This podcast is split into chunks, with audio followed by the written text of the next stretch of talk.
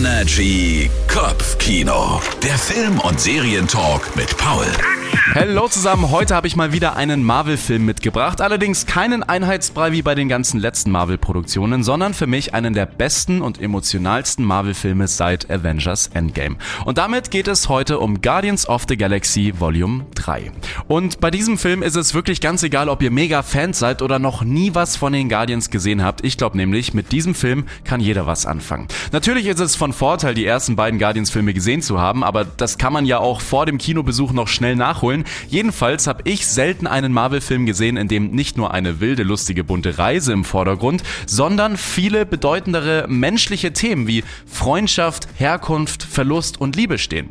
Und wenn man auch nur ein kleines Herz für Tiere hat, dann wird euch dieser Film schon sehr nahe gehen.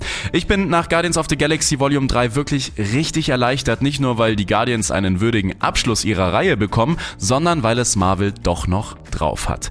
Für diesen Film lohnt es sich ins Kino zu gehen. Marvel hat es endlich wieder geschafft, Action, Humor, eine gute Story und gesellschaftliche Themen unter einen Hut oder eben beziehungsweise auf die große Leinwand zu bringen. Und deswegen sage ich, Guardians of the Galaxy 3 macht richtig viel Spaß, auch wenn ihr zwischendrin vielleicht mal ein paar Taschentücher brauchen werdet.